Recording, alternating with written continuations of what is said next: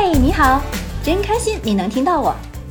我们是一对爱自驾旅行的八零后夫妻，一个呢喜欢拍照，一个呢喜欢写文，一个痴迷开车自驾，一个永远愿意陪着他到处疯。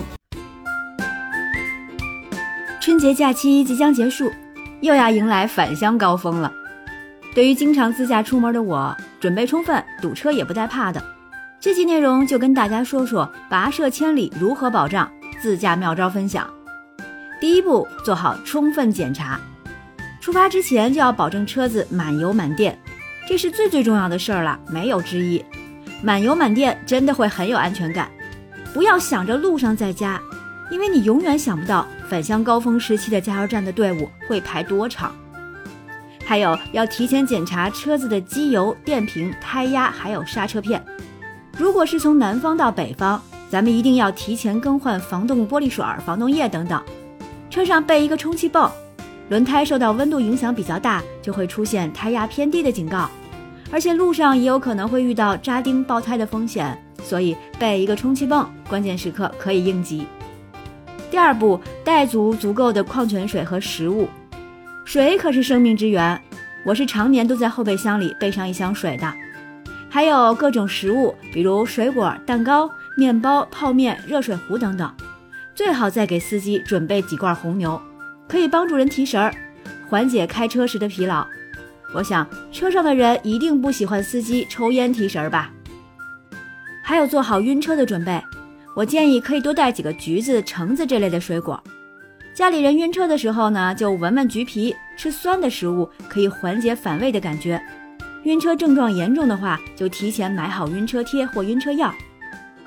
三、纸巾和湿纸巾，这个也是必需品，太多的时候能用上了，对不对？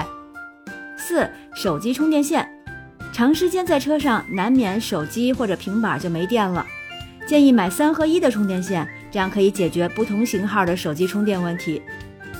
五、防水收纳箱，像水果、蛋糕之类需要冷藏的话，就可以放到收纳箱里。再放上冰袋就好了。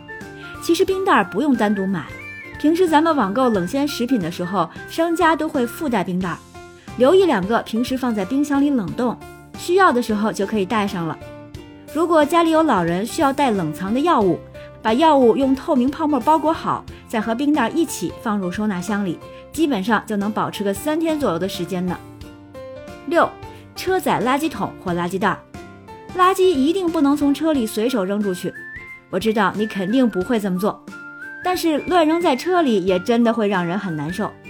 准备个垃圾袋，挂在车侧面的挂钩上，随手扔垃圾。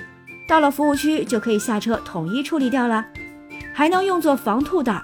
最关键的是，到了乡下的泥泞路段，下车前可以套在鞋子外面，就不用把鞋子踩的全是泥巴了，也不会把车子搞脏，对吗？七。舒适的腰枕，长时间开车或者坐车，腰部都会很酸痛，所以需要一个舒适的腰垫来帮助腰部挺直。这个钱不能省，尽量选择质量好的，不然可是会适得其反呢。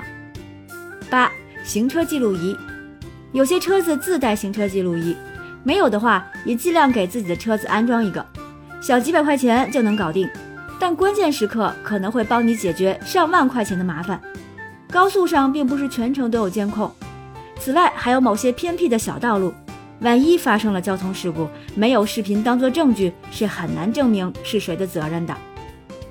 九，墨镜和防晒装备，前排座椅经常要经受阳光的洗礼，个人比较喜欢物理防晒，所以我开车全部都是全副武装，戴上防晒帽、防晒面罩、防晒冰袖和墨镜。白天可以防太阳光，傍晚可以防远光灯。